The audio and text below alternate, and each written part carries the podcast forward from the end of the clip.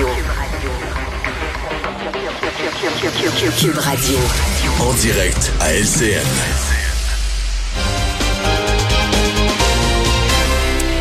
– 8h30 précise, maintenant le moment d'aller joindre Richard Martineau dans les studios de Cube Radio. Bonjour Richard. Bonjour Marianne. Donc, annonce du ministre Dubé hier qui a, bon, euh, radouci le ton, hein, faut le dire, face aux médecins de famille. Il parle d'une nouvelle plateforme. Il appelle ça un, trivago de la prise de rendez-vous. Euh, les médecins qui devront donc aller chercher les nouveaux patients également euh, dans une liste, là, une espèce de liste fédérée. Oui.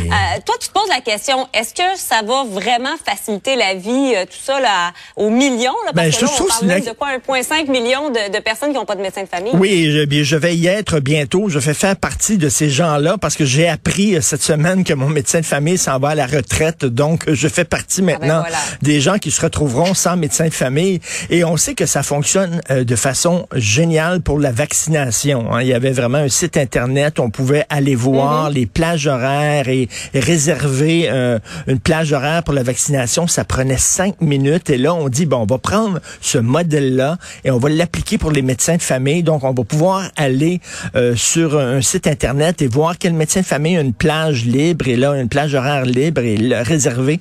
Je trouve que c'est une idée fantastique. Est-ce que c'est une solution miracle? Non, bien sûr, il n'y en a pas de solution miracle, mais c'est une très bonne solution. Cela dit, les médecins il y a des médecins qui seront pas contents, Marianne, parce que c'est eux autres qui veulent gérer leur temps.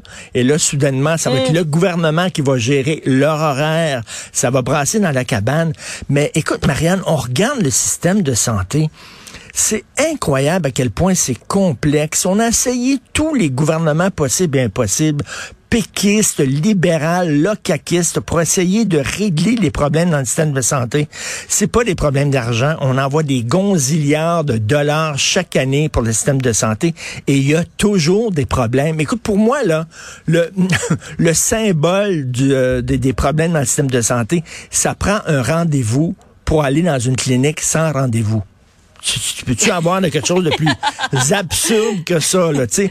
Euh, j'ai le goût, Ouais, moi, j'ai le goût, comme plusieurs Québécois, de prendre tous les représentants des corporations, des syndicats, tout ça, de les mettre ensemble dans une salle avec le ministre de la Santé, de barrer la porte et là, de dire, vous allez sortir rien que lorsque vous allez trouver des solutions aux problèmes. Ça n'a pas de bon sens que le temps d'attente dans les urgences soit encore si long. Ça n'a pas de sens qu'il y a plus d'un million de personnes qui n'ont pas accès à des médecins de famille.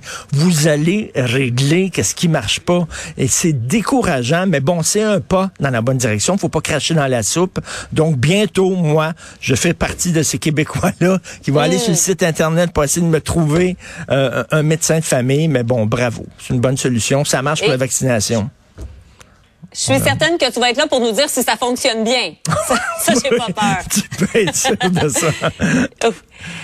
Par ailleurs, euh, il faut revenir sur le meurtre de, de Marilyn Lévesque, donc euh, à, à Québec. Et on a parlé, bon, du bracelet électronique, euh, la coroner là, qui a mentionné ça. Et toi, tu dis ce qu'il faut absolument, là, c'est trouver le moyen de protéger euh, ces, euh, ces travailleuses du Eh sexe. ben oui, euh, eh ben écoute, le, bra- le bracelet électronique, je ne comprends pas qu'on- pourquoi on en parle encore. Ça fait des années mm. que le sénateur conservateur Pierre-Hugues Boisvenu mène cette Ouais. bataille pour obliger les, les agresseurs là, qui veulent euh, euh, harceler et menacer leur ancienne conjointe de porter un bracelet électronique.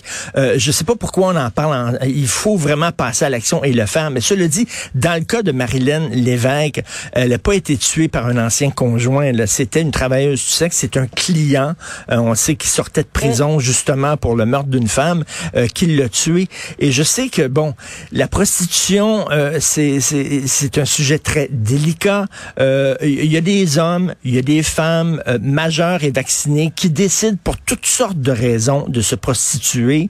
Euh, euh, Il va falloir à un moment donné avoir une discussion franche et honnête là-dessus. C'est le plus vieux métier du monde. Même si on est contre, il va toujours avoir des travailleuses et des travailleurs du sexe. Il faut s'assurer que ces gens-là puissent exercer leur métier, métier que certains, peut-être ça peut les choquer, mais qui peuvent exercer leur métier en toute sécurité.